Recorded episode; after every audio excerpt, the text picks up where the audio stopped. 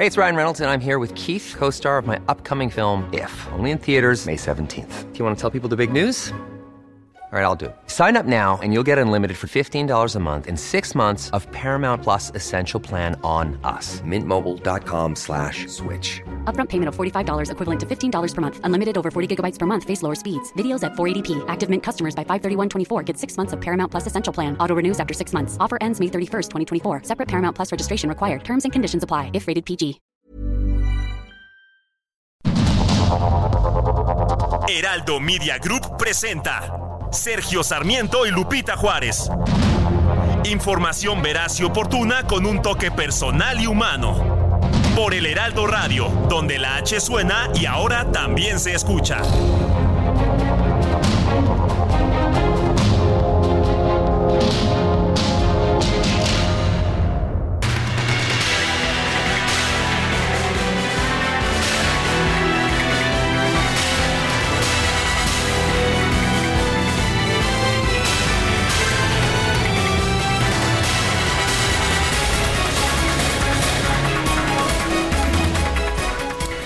Son las 7 de la mañana en puntísimo de este. Hijo, escuche usted, no es culpa mía, son las noticias, es la información, así tal y cual fidedigna. Hoy es martes 13. Martes 13, o sea que para empezar hay que ir con cuidado. Pero no solamente martes 13, es martes 13 de febrero. Me dicen que es el día del amante, que es el día del, del free, que es el día de, del preservativo. No sé de qué tantas cosas me dijeron que era el día. No sé pues si hay todo que eso festejarlas todas, hay que festejarlas todas, mi querido Sergio. ¿Cómo estás? Buenos días. Muy bien, mi querida Lupita. Pues sí, este martes 13. Yo soy Sergio Sarmiento a propósito y le doy la más cordial bienvenida al Heraldo Radio. Ya sabe usted, aquí toda la información.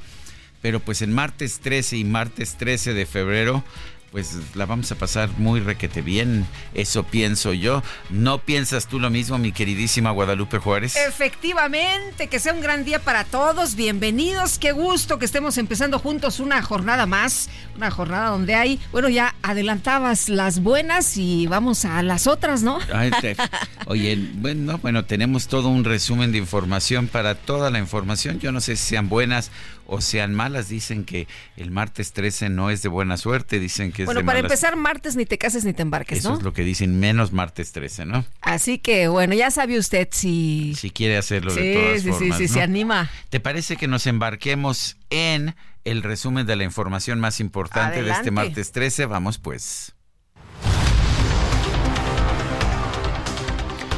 El Instituto Nacional Electoral, el INE, informó que este lunes comenzó la producción del papel seguridad para el proceso electoral federal 2024. Esto está a cargo de los talleres gráficos de la Nación. La consejera presidenta del INE, Guadalupe Tadei, garantizó que va a haber todas las condiciones de seguridad y confiabilidad en la papelería electoral.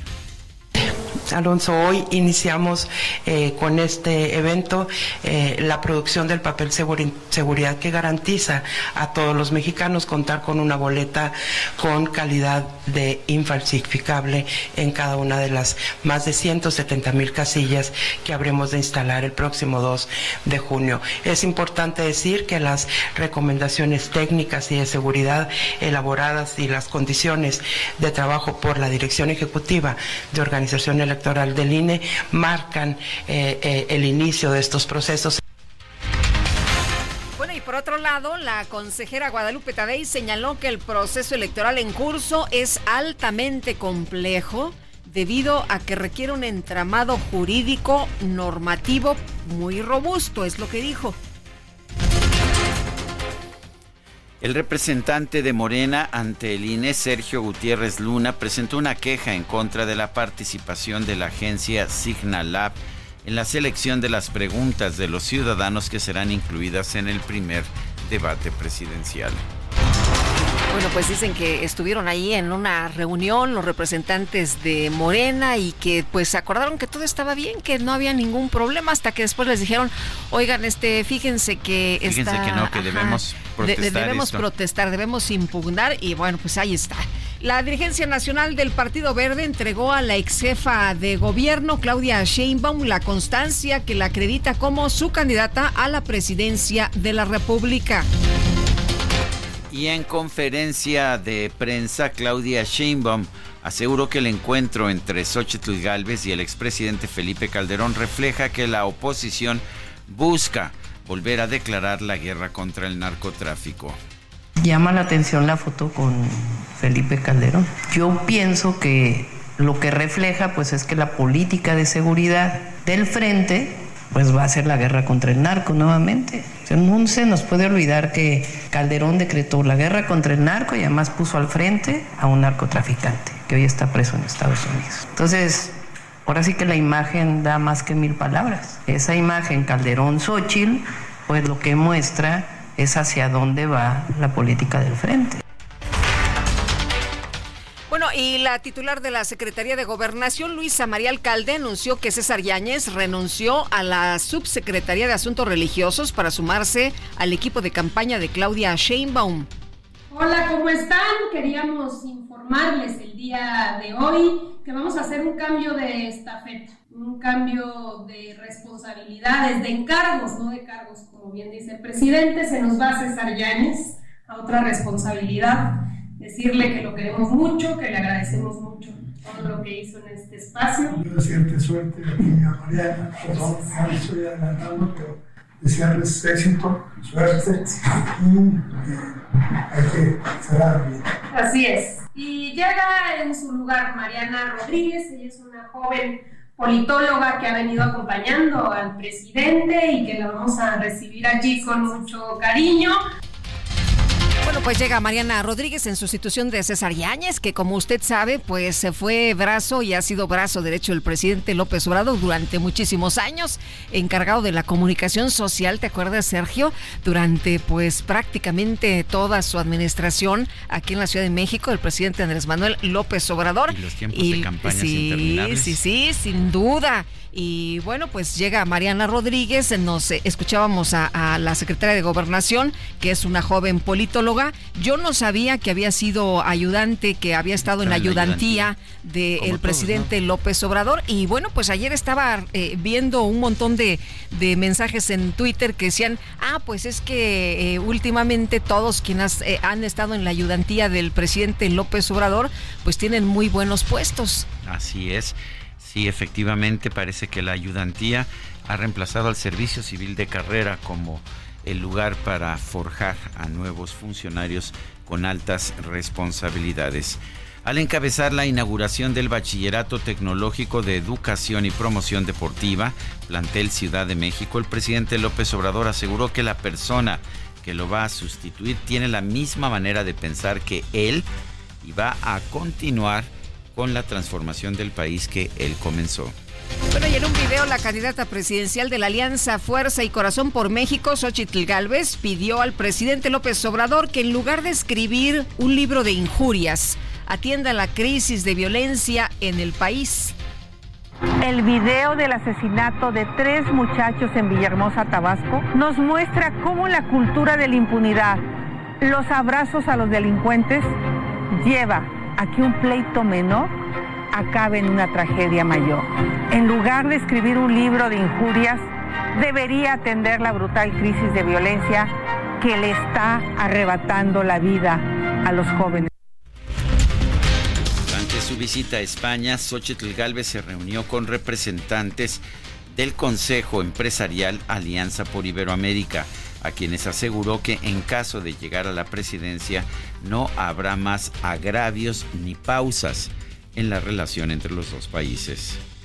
Una de las prioridades será reconstruir la amistad y la confianza con el pueblo y el gobierno de España. España, nuestro principal socio comercial en Europa y una fuente importante de inversiones en territorio mexicano que detona oportunidades y empleo. Conmigo no habrá ni pausas ni agravios. Con respeto y sentido común podemos detonar proyectos de cooperación y beneficio mutuo. Con certeza jurídica y pleno respeto a los compromisos legales, se ensancha el horizonte de nuestra prosperidad compartida. la International Chamber of Commerce en México advirtió que las reformas constitucionales presentadas por el Ejecutivo desvanecen la democracia y atentan contra el combate a la corrupción y por ello exhorta al Congreso y a la sociedad en general a valorar estos riesgos y adoptar un diálogo constructivo. El diputado del PAN, Felipe Fernando Macías, presidente de la Comisión de Justicia, aseguró que no va a permitir que se dictaminen iniciativas inconstitucionales que atentan contra el Poder Judicial y la democracia.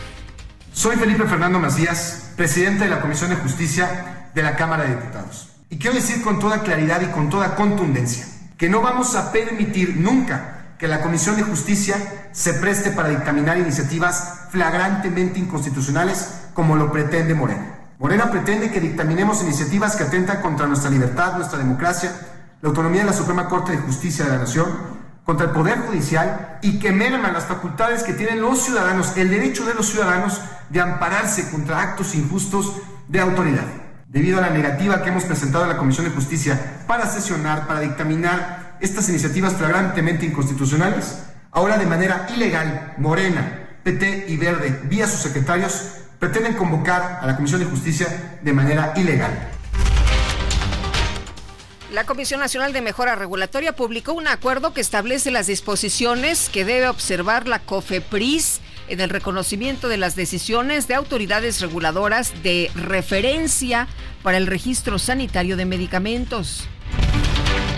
El diputado del PAN, Héctor Jaime Ramírez, denunció que este, que este acuerdo busca permitir la importación de medicamentos de mala calidad ya que bastará con que alguna autoridad regulatoria como la cubana valide un medicamento para que pueda ser adquirido por la federación.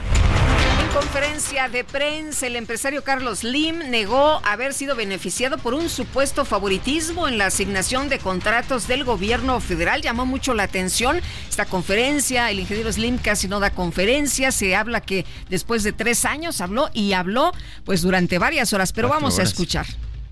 Bueno, no sé, ahorita tenemos el 35% o 30% de participación de mercado y no veo qué beneficio me haya dado este gobierno y ahorita lo discutimos. De toda la obra pública que ha hecho este gobierno, solo, tener, solo hemos recibido la, la etapa 2 del tren Maya y de esa etapa no hicimos ni, los ni el viaducto ni la estación. Pues la verdad, aunque se digan otras cosas, y que yo tengo pendiente cuando acabe este gobierno hablar con el presidente muchas cosas, como él dice, diferimos en, varias cosas, entonces ya quedamos a hablar cuando acabe de lo que no, de lo que diferimos, empezando por Porfirio Díaz empezando por Porfirio Díaz, entre otras cosas, dijo que es algo que sabemos quienes vemos los estados de cuenta, que Telmex, la empresa Telmex, no Telcel, que es distinta, Telmex pierde dinero, sí, pierde dinero desde hace muchos años y que una de las razones es que no se le ha dado una licencia para televisión, para tener televisión de paga como tienen todas las empresas telefónicas en el mundo. Un juez federal resolvió no vincular a proceso a Orlando Suárez López y Mauricio Moreno Balbuena exfuncionarios del área de procesos legales de la Unidad de Inteligencia Financiera por el supuesto descongelamiento ilegal de cuentas bancarias por más de 1.400 millones de pesos.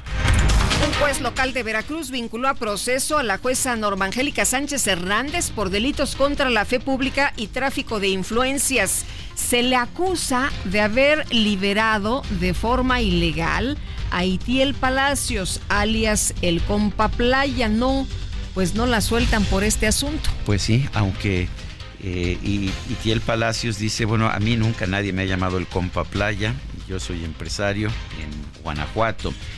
Este lunes fue asesinado a balazos Andrés Valencia Ríos, el exalcalde de San Juan Evangelista, Veracruz, cuando circulaba por la carretera que conecta ese municipio con Sayula.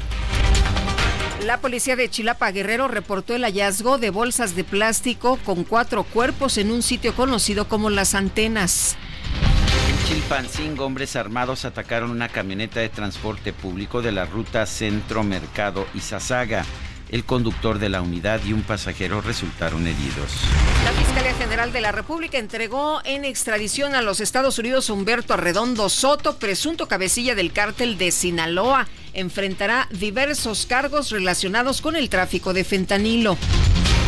Un grupo de legisladores republicanos presentó una propuesta de ley denominada Iniciativa para neutralizar el cártel Jalisco. Esta busca que el Departamento de Defensa de los Estados Unidos diseñe un plan para capturar o abatir a los líderes del cártel Jalisco Nueva Generación. La policía de Nueva York reportó una balacera en una estación del metro en el Bronx con el saldo de una persona muerta y cinco personas heridas. El expresidente de los Estados Unidos, Donald Trump, pidió a la Corte Suprema que suspenda un fallo de un tribunal de apelaciones que le negó inmunidad penal.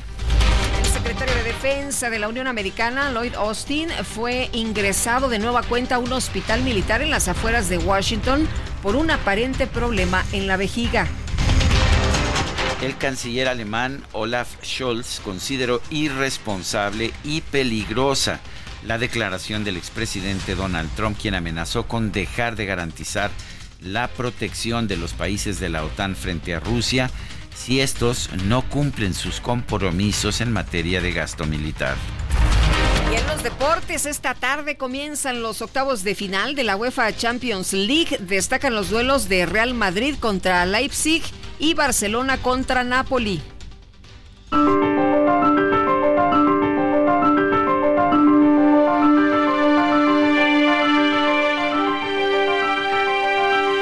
Y vamos a la frase del día. Entre esos tipos y yo hay algo personal. La frase de Joan Manuel Serrat en su canción Algo personal.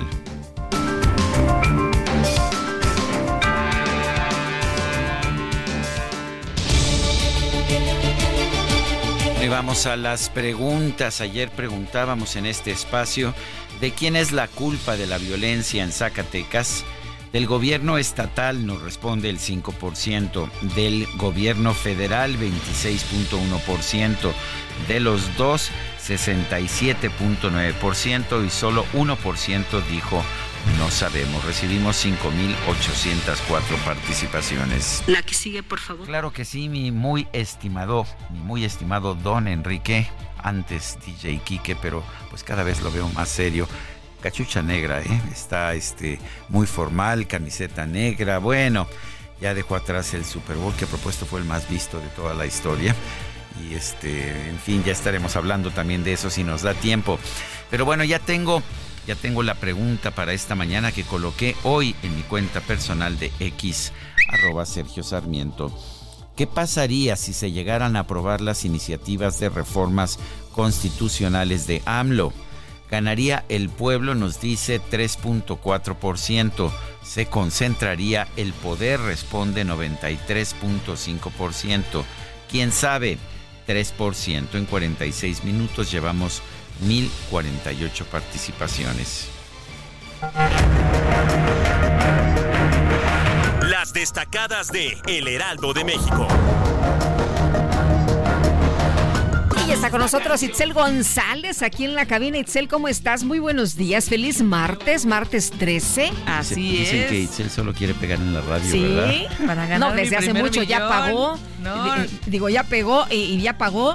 Tiene eh, esos destacalovers son realmente sí, sí, sí. Un club de fans bastante amplio, nutridito. Y, seguidor, claro que sí. Muy buenos días, Lupita, Sergio, queridos destacalovers. Ya decía Sergio Sarmiento, hoy se conmemoran muchas cosas, pero entre ellas el Día Mundial de la Radio. Así que felicidades. Uh, muy, bien. Sergio Lupita, ya, ya con su premio del viernes pasado, que también fue un trancazo en redes ah, qué sociales. bonito, sí, sí, sí. Oye, y dicen, a ver, Recuerden, la primera transmisión de radio en México fue realizada por un joven regiomontano, Constantino de Tárnava. Ay, me acaban de mandar esta información. Muchas gracias. Gracias Isaías. gracias, Isaías, quien instaló su primera radio experimental. Pues ahí está, ahí está lo bonito de la radio, cómo nace la historia aquí en México. Así es, y una felicitación también a todos nuestros compañeros de la producción, del equipo de ingeniería, DJ Quique, a Gerardo, al maestro Limón. Híjole, tanta gente que, que, que, no ven, no pueden ver ustedes, pero la verdad es que trabaja incansablemente por este programa y por lo menos por todas las producciones del Heraldo Radio. Así que un abrazo a todos nuestros compañeros. Híjole, y llegó el pastel, llegó el pastel la semana pasada. Ahorita quiero agradecer también a nuestra querida Lupita Juárez que nos trajo un pastel delicioso el viernes pasado. Lupita no quedó nada.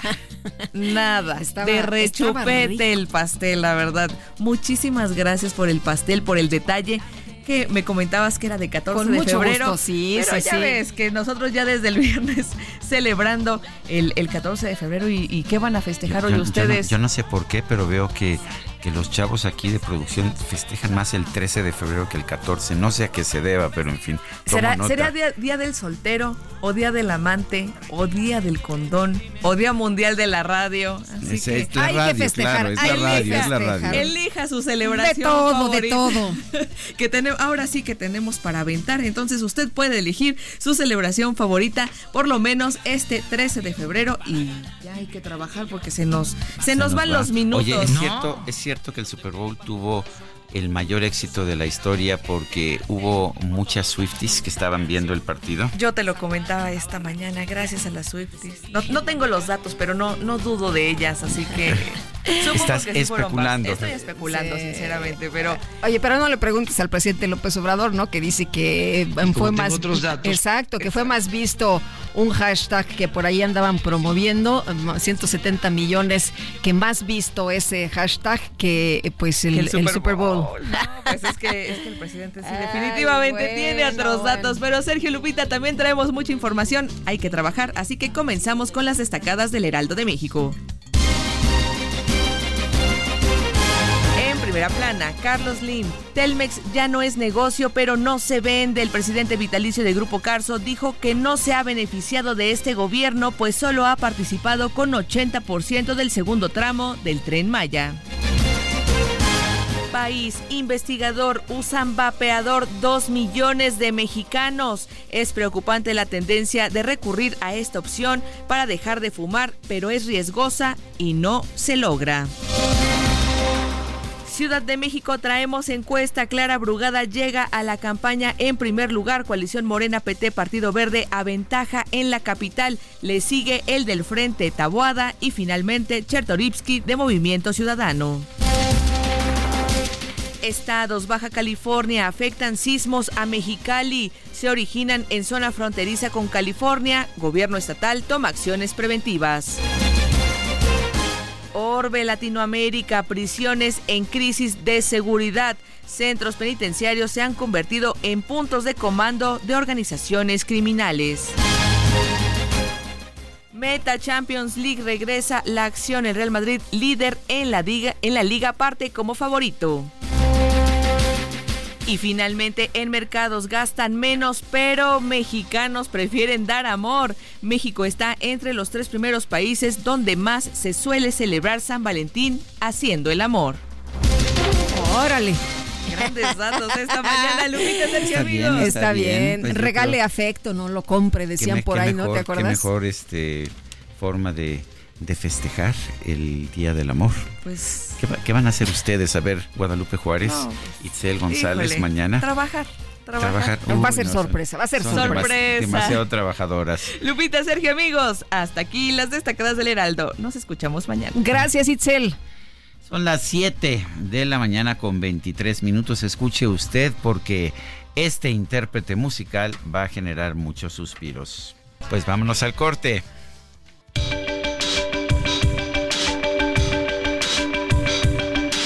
Sergio Sarmiento y Lupita Juárez quieren conocer tu opinión, tus comentarios o simplemente envía un saludo para ser más cálida esta mañana. Envía tus mensajes al WhatsApp 55 20 10 96 47.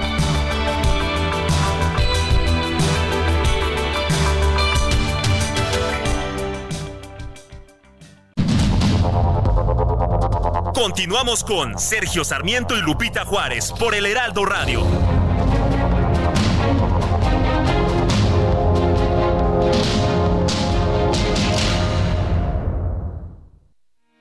Porque te presta hasta cuatro meses de tu sueldo. Porque lo obtienes en máximo 24 horas. Porque lo utilizas para lo que quieras. Porque lo tramitas fácil y sin intermediarios. Porque tiene las tasas más bajas del mercado. Porque es tu derecho. Fonacot es el crédito. Fonacot 50 años cumpliendo. Gobierno de México. Hoy se celebra el Día Mundial de la Radio, una jornada que se celebra anualmente desde el 2012 establecida por la Asamblea General de las Naciones Unidas, siguiendo la resolución aprobada por la Conferencia General de la UNESCO, esta decisión se basó en la importancia de la radio como un medio de comunicación, educación y unión entre los pueblos y culturas. La iniciativa para establecer este día partió de Jorge Álvarez, presidente de la Academia Española de la Radio, quien en enero del 2008 propuso la celebración al director general de la UNESCO se celebra anualmente el 13 de febrero, conmemorando la fecha de establecimiento de la Radio de las Naciones Unidas en 1946. Cada año, este día tiene un lema. El de este 2024 es La radio, un siglo informando, entreteniendo y educando.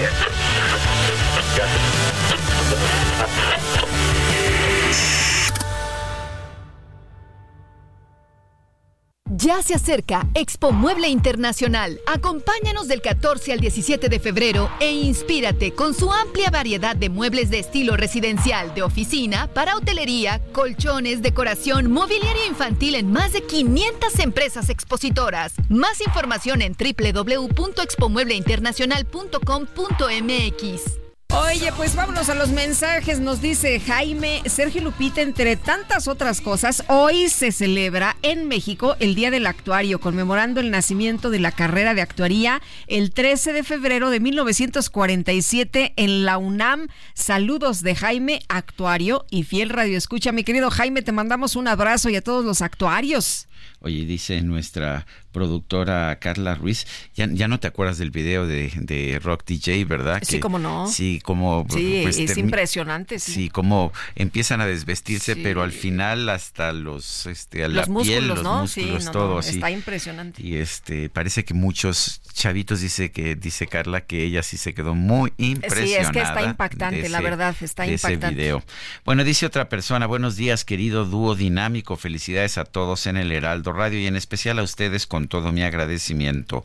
Marta 48, Ciudad de México. Y buen día, a favor, una felicitación al Centro Médico La Raza Oye, todo el mundo está de fiesta. Hoy yo no sé si vamos a trabajar o nos la vamos a pasar festejando, pero hay un montón de celebraciones, de festejos. Dice que la raza está en su aniversario número 70. Están conmemorando su aniversario número 70.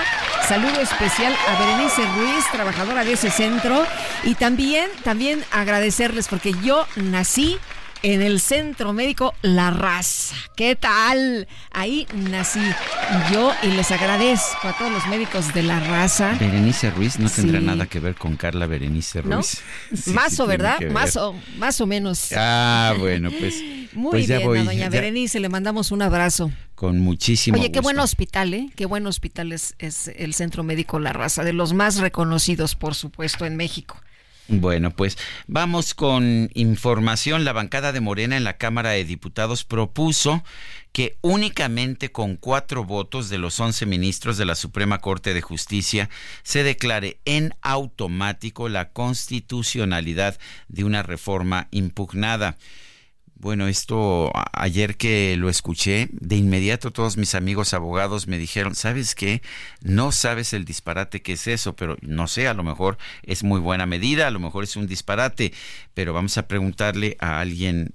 Ah, se nos cortó la llamada y vamos a hablar de este tema con ah, Claudia eh, Claudia de Buen, eh, que es una abogada que me parece muy sensata, pero vamos a ver si podemos recuperar esta llamada. Bueno, pero ayer la verdad es, las reacciones, Sergio, decían qué barbaridad, esto es una barbaridad, eh, no se puede pues dejar pasar esto, no puede ocurrir y bueno, ya escuchábamos también en la Cámara, ¿no? A la oposición hablando precisamente de este tema. Pero vamos a preguntarle a Claudia de Buen una, ella es socia del bufete de Buen.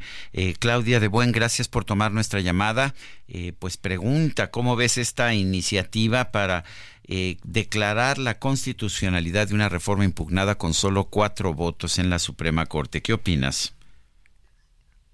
Hola Sergio y Lupita, muy buenos días. Buenos días. yo estoy un poquito lejos, pero ya regresaré mañana. Eh, mira, esto es una es una eh, muy tramposa iniciativa porque no requiere de la mayoría para poder ser eh, aprobada, dado que se trata de una ley reglamentaria y no una reforma a la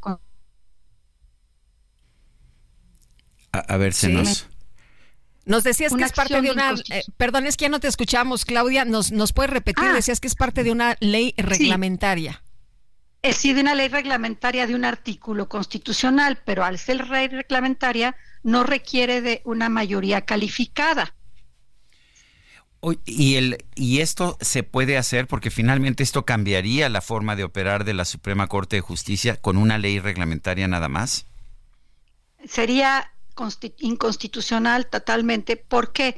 Porque no es que estén pidiendo cuatro votos para declarar constitucional un artículo o una norma o, o una acción, sino que están diciendo, si no llegas a los ocho votos, entonces se declara constitucional.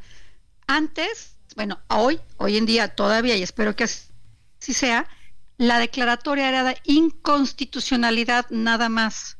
Y si no se lograban los votos, se sobreseía, se guardaba y se archivaba el expediente y todo seguía tal cual. Ahora dice, si no se logran los ocho votos, entonces equivale a una declaratoria de constitucionalidad que no puede ser impugnada bajo ningún medio. ¿Me explicó? Sí, no habría ya ni, recurso de amparo, ¿no? Ni amparo paro, ni, ni, ni, otro, ni otra acción de inconstitucionalidad, ni, nada. A pesar de que pudiera ser esta norma contraria a los tratados internacionales que forman parte de nuestro cuerpo jurídico o de la propia Constitución y que por alguna razón, es decir, que entre otro aliado de Morena no se llegue a la mayoría calificada de la que habla la Constitución y bueno, la ley reglamentaria. Entonces, sí, sí es inconstitucional en el sentido que se le quiere dar de contar con una minoría para, para declarar la constitucionalidad de una norma. En cambio, la inconstitucionalidad requiere de una mayoría de ocho. Sí, se entiende, ¿verdad? Sí, eh, Claudia, y entonces eh, lo que se busca es que pues se tengan estos votos de personas que están pues ya eh, del lado de, de, lo que pues el, el, presidente o quien viene pues estén de acuerdo con, con esa idea, con esa propuesta, con esa ideología y les sea más fácil el aprobar? Sí, por supuesto. Eh, sale eh, el ministro Luis María Aguilar este año. Entonces va a entrar el que proponga, si es que sale Claudia Sheinbaum, digamos, que propusiera Sheinbaum. Si sale Xochitl, creo que el peligro, ya no habría tal peligro, ¿me explico? Pero proponga la, ministra, la presidenta que salga y si es del mismo partido de Morena, va a ser una propuesta afín a su partido y no de una persona neutral e imparcial, que es lo que tiene que ser cualquier juzgador. Por lo tanto, esa persona va a votar a favor de lo que proponga la presidenta, si este fuera Morena. Y Claudia, ¿se puede impugnar esta ley, eh, ya sea eh, ante la Suprema Corte de Justicia? Y, y, ya sabemos que el presidente va a decir que no se puede impugnar porque es porque son jueces y parte, ¿no?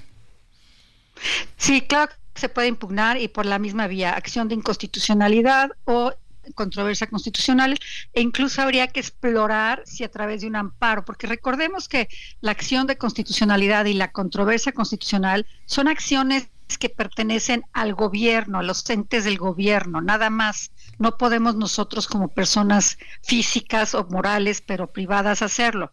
En cambio, los amparos son para nosotros. Entonces, cualquiera de las dos vías habría que explorar de, decir, oye, a mí me está afectando en el caso concreto, y aquí está mi amparo, o en el caso general, que pueden hacer la acción de inconstitucionalidad o la controversia constitucional, decir, esta ley es contraria a la Constitución y, la, y una, una es, y me estás quitando a mí facultades como Suprema Corte. O sea, sí, sí están, es claro que se pueden impugnar todos, las soluciones son impugnables. Hasta el momento, ¿eh? Si entra esto, dejarán de serlo. De hecho, sería una, sería un rompimiento de, de nuestro orden constitucional, ¿no es así? Brutal, porque justamente ese número de 8 es un número para, darle equilibrio y no que haya una facción que sea la, la que manipula o la que lleva la, la, mayoría, sino que haya un equilibrio. Es decir, es algo tan delicado que sí se requiere de una mayoría. Y aquí lo que están haciendo es dándole la vuelta a decir, ah, no, no lograste la mayoría, bueno, pues ahora queda constitucional con la minoría. Está muy grave, muy grave, muy grave. Bueno, pues yo quiero agradecerte, Claudia de Buen, socia del bufete de Buen. Gracias por, por tomar nuestra llamada. Es un tema bien complejo, Sergio Lupita, y ojalá se haya entendido, porque son cuestiones muy técnicas. Pero bueno, traté de ser lo más explícita posible y yo les mando un abrazo a los dos y al público. Muchas gracias, Claudia. Un abrazo. Pues sí, eh, es eh, un tema muy técnico, pero muy importante que tenemos que entender. eh, sí, la dimensión enormes al poder ejecutivo. ya no habría, de hecho, barreras eh, en la Suprema Corte. la Suprema Corte, pues, solamente serviría para para autorizar, bueno, ya ni siquiera para autorizar, solo serviría para aplaudir lo que ordena el presidente, aunque sea inconstitucional. Sí, el presidente que esté en ese momento, ¿no? Oye, y el diputado del PAN, Felipe Fernando Macías, el presidente de la Comisión de Justicia, dijo que, bueno, pues ellos no van a permitir que se dictaminen estas iniciativas inconstitucionales que atentan contra el Poder Judicial de la Federación y la democracia. Pues a ver, vamos a estar muy pendientes. Bueno, hoy Sí, vamos, vamos primero, este, tenemos en la línea telefónica a Clara Brugada, ¿no? A Clara Brugada, precisamente. Hoy se da a conocer una encuesta en el Heraldo de México. Si hoy fueran las elecciones para jefa de gobierno, jefe de gobierno de la Ciudad de México, eh, ¿por cuál de los siguientes candidatos votaría? Y según esta encuesta que da a conocer hoy el Heraldo, eh, Clara Brugada, 48.6% y Santiago Taboada del PAN PRI PRD 31.6%. Parece que no tenemos todavía el enlace con Clara Brugada. Vamos a escuchar el audio eh, sobre el tema, el tema en particular de esta iniciativa de Morena eh, que, que busca eh, que busca que cuando haya una minoría de cuatro votos contra siete en la, en la Suprema Corte de Justicia se declare la constitucionalidad de medidas inconstitucionales. Vamos a escuchar.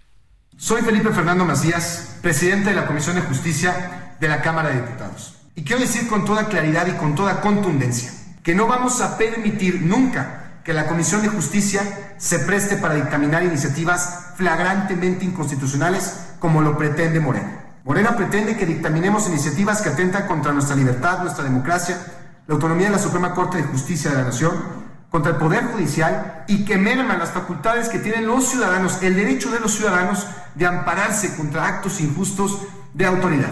Debido a la negativa que hemos presentado a la Comisión de Justicia para sesionar, para dictaminar estas iniciativas flagrantemente inconstitucionales, ahora de manera ilegal, Morena, PT y Verde, vía sus secretarios, pretenden convocar a la Comisión de Justicia de manera ilegal. Bueno, pues esa es la posición de este diputado del Partido Acción Nacional. Le mencionaba que según una encuesta del Heraldo de México, si las elecciones para la Ciudad de México se llevaran a cabo hoy, Clara Abrugada ganaría con 48.6%, seguida de Santiago Taboada con 31.6% de los votos. En la línea telefónica, Clara Brugada, aspirante de Morena al gobierno de la Ciudad de México. Eh, Clara, gracias por tomar nuestra llamada. ¿Qué piensa usted de esta encuesta y cómo, cómo se está sintiendo en esta, pues en este periodo intercampañas que es tan raro? Porque pues no se pueden hacer y decir muchas cosas. Sí, buen día Sergio, buen día Lupita. Buenos días. Eh, pues sí, hoy estoy contenta, al igual que muchos días, en la manera como se está midiendo la realidad y el resultado de las mismas, la medición, pues nos da una ventaja muy importante. y eso pues a mí me anima, sobre todo que todavía no empezamos la campaña, estamos a punto en unos cuantos días, pero pues llegamos al inicio de la campaña con una muy buena ventaja. Eh, esto significa que eh, la ciudad pues está tomando, la ciudadanía está tomando pues decisiones de qué es lo que quiere, si quiere que continúen los cambios y la transformación o quiere eh, modificarlo y regresar al pasado, como decimos. Así que, pues esto también anima a que nuestra labor en este periodo, como dices, tan raro, pues continuemos con nuestras propuestas que muy pronto daremos a conocer eh, propuestas para la ciudad, ideas de, mm, del, Consejo, ideas que se han venido desarrollando. Partimos también de un, de un gran trabajo que ha hecho encabezado pues la doctora Claudia Sheinbaum, que se ha llevado a cabo en la Ciudad de México. Aquí la ciudad ha tenido grandes cambios, eh, y eso pues por supuesto que ayuda, ayuda también eh, lo que se hace a nivel federal y eso pues anima. Eh, por ejemplo, este domingo, Sergio, vinieron a la casa de ustedes a entregarme las propuestas de seguridad. dos de los de las personas importantes que lograron los cambios en esta ciudad, como es Omar García Harfuch y Ernestina Godoy. Eh, en el tema pues más importante para la ciudadanía, para continuar y profundizar que la seguridad siga siendo una prioridad en esta Ciudad de México, eh, una ciudad protectora de las de, las mujeres, de los hombres, una ciudad eh, constructora de paz en sus territorios, implacable contra el crimen, una, una ciudad donde la seguridad tenga cero corrupción. Bueno, esos son las ideas y los sueños, ¿verdad?, que hemos venido en este periodo de tiempo pues ahora, sí que nada más hablar de sueños, ¿verdad? Después de las propuestas. Oye, Clara, eh, ¿dónde va a empezar la campaña? ¿Ya, ya tienes, ahora sí que ya tienes claro dónde va a empezar la campaña? Bueno, arrancamos la campaña juntas, la doctora Claudia Sheinbaum y tu servidora, el primero de marzo, en esa gran convocatoria que se está haciendo al Zócalo de la ciudad. Y a partir de allí eh, ya se empieza con toda una dinámica eh, de acudir a los territorios, a todos los territorios importantes de la ciudad, eh, mezclado entre actividades de contacto directo con la gente, asambleas, eh, generalmente son multitudinarias, y también espacios más pequeños que son foros, que son encuentros con sectores, Fíjate, Lupita, que eh, pues hemos logrado incidir a lo largo y ancho de la ciudad. Los resultados de esta encuesta lo demuestran. Eh, hemos logrado eh, contactar, platicar, convencer, conquistar a sectores como empresarios, clase media, intelectuales, activistas culturales, medioambientales, en, fin, ciudadanía que em, eh, hoy escucha y ve eh, las ideas, los sueños en estos periodos y se está sumando. Así que pues tenemos eh, una perspectiva muy buena. creo que la gente lo que quiere es escuchar propuestas y no solo críticas o alarmar a la población, mentirles, pues no, la Ciudad de México es tiene una población muy muy crítica, tiene criterio propio y sabe lo que significa. Eh, Clara, ¿cómo se está acercando con las clases medias? Bueno, eh, tenemos encuentros eh, distintos con eh, sectores en zonas importantes de la de la ciudad, desde empresarios, medianos empresarios, personas que viven en zonas importantes de la ciudad, con intelectuales, con gente que pues quiere aportar, quiere, tiene dudas, eh, quiere escucharnos. Son reuniones cerradas que hemos venido teniendo por también este periodo de, de intercampaña, pero pues eh, cada reunión es éxito rotundo y pues eso nos ha ayudado mucho. Bueno, pues yo quiero yo quiero agradecerle Clara Brugada, aspirante de Morena al gobierno de la Ciudad de México, esta conversación. Gracias, muchas gracias Sergio, muchas gracias Lupita y ya esperemos que arranque el primero de marzo y podamos pues platicar mejor con las eh, ideas desarrolladas y propuestas. Muy bien. Muchas gracias, muy buenos días gracias, Lupita. Hasta luego. bueno, y en, marzo, pues interesante, ¿no, Sergio? Porque ya pues eh, ya empezarán las campañas, empezará la confrontación, empezarán pues las propuestas de los diferentes candidatos y ahí sí, pues va a estar interesante qué plantea cada quien y lo que le gusta al ciudadano, ¿no? De, de cada uno de los aspirantes y por lo pronto, pues interesante esta encuesta de hoy. Vale la pena señalar que hoy teníamos confirmada la, la, entrevista con Clara Brugada, también con Santiago Taboada, el candidato de la alianza de oposición, el PAN y el PRI y el PRD, pero nos canceló hace apenas algunos minutos. Creo que anda fuera de México, tengo entendido, este Santiago Taboada. De todas formas, eh, pues nos canceló. Nuestra idea era tenerlos a los dos.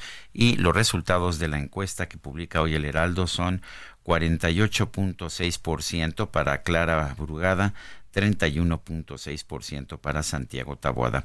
Vamos a una pausa. Nuestro número de WhatsApp es el 55 2010 96 47. Regresamos.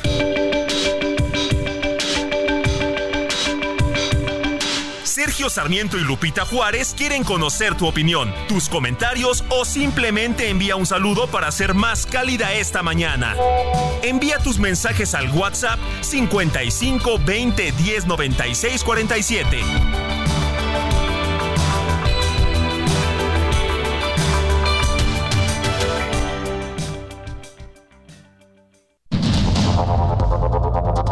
Continuamos con Sergio Sarmiento y Lupita Juárez por el Heraldo Radio.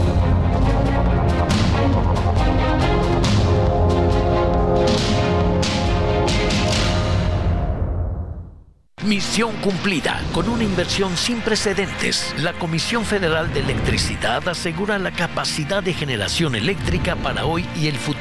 Se construyeron 13 centrales generadoras que garantizan el suministro eléctrico hasta el año 2030. Pusimos en marcha más de 20 proyectos de energías limpias, incluyendo Puerto Peñasco, la planta fotovoltaica más grande de América. Misión cumplida. Somos CFE. Somos más que energía. Gobierno de México.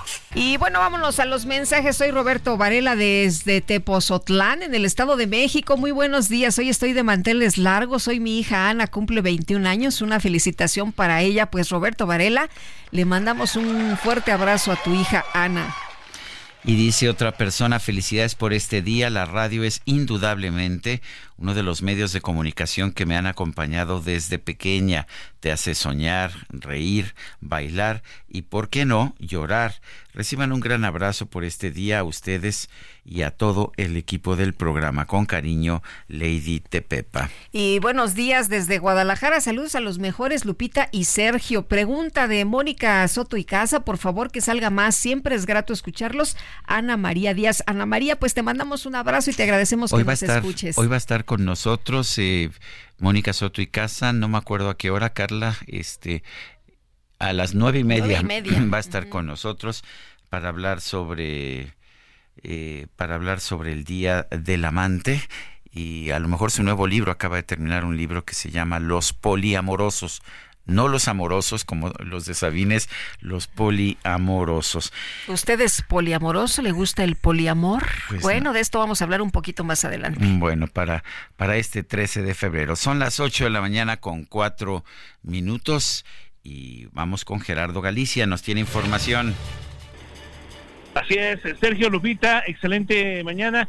Tenemos reporte lamentable que se generó hace algunos eh, minutos. Un motociclista embistió a un peatón, un hombre de la tercera edad, lamentablemente pierde la vida y es por este motivo que tenemos muy afectada la circulación del eje 3 Oriente, también de la calzada Tasqueña. El accidente se genera justo en el puente que cruza Tasqueñas eh, hacia la zona de la casa de Tlalpan y por ello tenemos la presencia de elementos de la policía capitalina. Habrá que manejar con precaución, reducción a un solo carril. Ya terminaron de elaborar peritos de la Fiscalía General de Justicia de la Ciudad de México, así que poco a poco comienza a mejorar el avance justo en ese crucero, el eje 3 Oriente y la Casada Tasqueña. Únicamente habrá que manejar con mucha precaución y por lo pronto, Sergio Lupita, el reporte.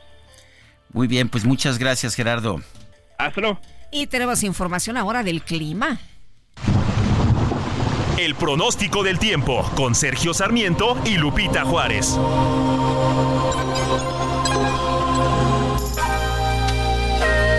Alex Ramírez, ¿cómo estás? Cuéntanos cómo nos va a tratar el clima en las próximas horas. Muy buenos días, Sergio y Lupita. Los saludo con gusto a ustedes, a la gente que nos escucha. Y bueno, les comento que durante este día tenemos al Frente Frío número 34, el cual se extenderá al oriente de la península de Yucatán. Este sistema está originando lluvias e intervalos de chubascos en dicha península y el sureste mexicano, así como lluvias puntuales fuertes en el estado de Quintana Roo. Asimismo, la masa aire polar asociada al frente mantendrá el evento de norte con rachas que van desde los 70 hasta los 90 kilómetros por hora en el istmo y golfo de Tehuantepec y con rachas de 40 a 50 kilómetros en costas de Veracruz, Tabasco, Campeche, Yucatán y Quintana Roo. Asimismo, les comento que durante esta mañana y la noche el ambiente será frío, muy frío, con heladas y bancos de niebla en zonas altas del noroeste, norte, noreste, centro, oriente y sureste de la República Mexicana. Sin embargo, por la tarde el ambiente será caluroso, muy caluroso en entidades del occidente, centro, oriente y sur del país, así como en la península de Yucatán. Además, continuarán las rachas de viento fuertes a muy fuertes, con posibles tolvaneras en zonas de la mesa del norte, mesa central y en el Valle de México. Finalmente, el ingreso de humedad generado por la corriente en chorro subtropical ocasionará lluvias y chubascos en entidades del norte, noreste y occidente del territorio mexicano.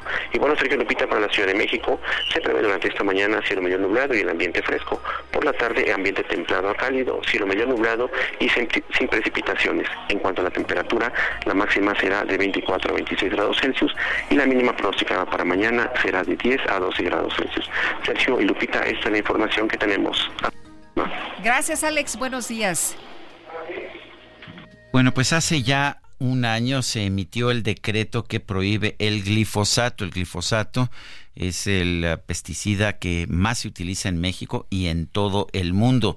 La prohibición del glifosato pues eh, tendría tendría consecuencias importantes, importantes en la producción agropecuaria, en la producción agraria de nuestro país.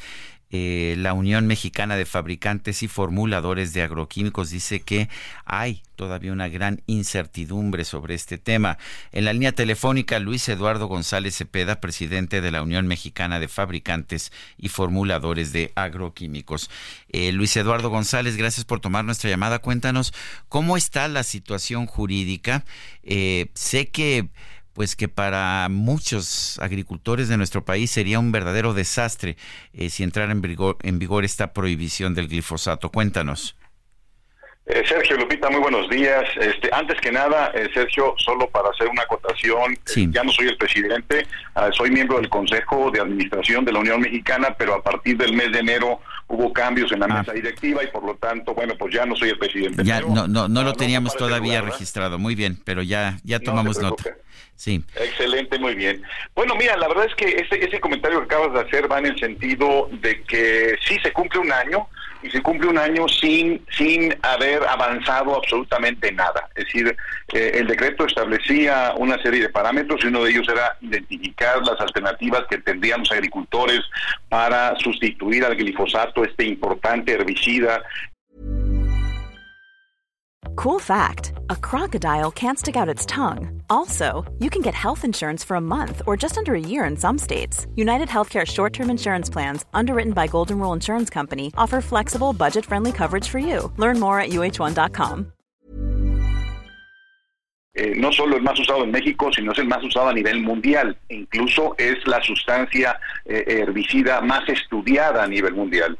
Eh, más de 120 países usan usan glifosato para mejorar su producción, para eliminar las malezas, etcétera. Entonces no ha avanzado nada, Sergio Lupita, no ha avanzado nada y eso pues preocupa de alguna manera al sector fitosanitario, al de control de plagas y a los agricultores, puesto que pues las cosas no se están poniendo fáciles para los agricultores, ya vemos lo que está pasando en Europa, este, y el tema se puede poner también difícil en México. Eh, Luis Eduardo, eh, ¿cuánto tiempo falta para que se resuelva ya en definitiva este tema? ¿Y qué impacto para que la gente sepa, no? Porque a veces pareciera que lo que se resuelve no tiene ningún impacto directo en, en los consumidores. Bueno, esto, el decreto entra en vigor eh, a partir del primero de abril, es decir, hasta el día último del mes de marzo. Esto nos quedan eh, 40, 40 días más o menos, 45 días eh, de, de, vigencia para que los agricultores, que sí lo están haciendo, hemos visto cómo los agricultores pues, están haciendo sus compras pues para tener este producto por lo menos unos meses más en la temporada agrícola que se designa, lo que llamamos primavera, verano, la época de lluvias, porque de no tener este material, este, este herbicida, pues bueno, los costos se van para arriba. Hemos visto ya estudios, estudios serios de diferentes organizaciones, donde los costos de control de malezas para el agricultor pueden subir 200, 300% en algunos de los casos. Así es que esto va a incrementar en el costo de la producción y como están los precios internacionales del maíz, del trigo y de otros cultivos, pues la situación no es muy muy muy halagüeña para los agricultores. Esto al final, al final lo que vamos a encontrar es que pues así como subió la tortilla, va a seguir subiendo la tortilla, va a seguir subiendo el pan, va a subir subiendo varios alimentos que no estamos para aguantar estas alzas de alimentos como está la situación actualmente. Eh, yo yo me equivoqué, dije pesticida, es un herbicida. ¿Qué tan eficaz es y qué tan peligroso es? Bueno, eh, eh, el glifosato es uno de los herbicidas más usados a nivel mundial debido precisamente a su baja toxicidad, a sus estudios eh, por diferentes organizaciones a nivel internacional. La, Autoridad Europea de Seguridad Alimentaria de, y la Agencia Europea de Sustancias y Mezclas Químicas también dictaminó que este es un herbicida que no pues causa daños a la salud, como se había mencionado simplemente por algunos dichos de algunas autoridades en México. la Agencia de Protección de Ambiente de los Estados Unidos también, la EPA, señala que, después de muchas revisiones y demás eh, eh, estudios, pues no encuentra eh, sustancia suficiente como para hablar de que es un producto tóxico. Realmente glifosato es un, herbicida de banda verde, de los más... menos tóxicos, por llamarle de esta manera, o los más fáciles de manejar, y usado en la forma adecuada, pues no tiene ningún efecto a la salud. El, Departamento de Plagas del Ministerio de Salud de Canadá también lo dio autorizado. Eh, la, autoridad australiana también lo dio autorizado. Es decir, ¿qué pasa? Bueno, pues que en todo el mundo, los grandes países productores de granos eh, están autorizando glifosato y en México parece que vamos para atrás. Luis Eduardo, por, eh, eh, ¿para qué sirve? Nos decías eh, de, la maleza y, bueno, para también para ahuyentar a los animales o, de, cuál es su, su, utilidad y por qué es tan importante. ¿Por qué no se utiliza a lo mejor alguna otra cosa? Bueno, eh, eh, eh, los agricultores se enfrentan a varios problemas en el campo. Uno de ellos es precisamente la presencia de malezas, que son estas hierbas que no son sujeto del cultivo, que no son precisamente lo que queremos producir, y las hierbas se encargan de alimentarse también del fertilizante que se le aplican a los cultivos e incluso extraen más agua, necesitan más agua las malezas que el cultivo mismo. y de ahí también que incluso en los sistemas de riego avanzados a nivel internacional, mundial, pues utilizan estos herbicidas para que no gasten tanta agua, y esto es un tema que, en México deberíamos de ponerlo sobre la mesa, puesto que el aplicar un herbicida como glifosato ayuda a disminuir la cantidad de agua que emiten los cultivos, por un lado. Y si esto compite, pues entonces vamos a bajar el rendimiento del maíz o del cultivo y vamos a tener que eh, eh, producir más en más tierra que no tenemos y esto va a ser mucho más complicado a largo plazo. Los herbicidas son herramientas muy importantes y usar otras herramientas, déjame ponerlo Lupita, como una herramienta mecánica que es el arado, el barbecho o la rastra, que son herramientas que usan los agricultores, pues también pueden darle eh, eh, eh, digamos, molestar al suelo, por llamarle de esta manera fácil, romper la estructura del suelo y erosionar el suelo, que es lo que vemos ahora en los vientos que estamos encontrando en el Valle de México y en parte del país. Estos vientos que levantan ese polvo es derivado precisamente del uso de rastras y barbechos. Eh, de hecho, el presidente señalaba hace algún tiempo, cuando anunció esta prohibición, que se iban a buscar opciones, eh, pero pues fuera del machete y la pala que algún día dijo que se podían utilizar, eh, realmente hay opciones y, y de verdad está una agricultura moderna en pues el momento de regresar al uso de la pala para preparar el terreno. Mira, este, la verdad es que prefiero no comentar sobre eso, pero déjame decirte lo fácil. Eh, perdón, Sergio, pero... Sí, yo, entiendo que es de alguien que, que, nunca ha trabajado en el campo, que no conoce el campo, pero pues sí tenemos obligación de que la gente entienda. Sí, no, claro, Sergio, de verdad es que es absurdo pensar en que vamos a volver al sistema rosa tumba y quema antiguo, época prehispánica, con, con, con, hacha, con palos y con, y con picos tratando de arar la tierra. No se va a crecer así.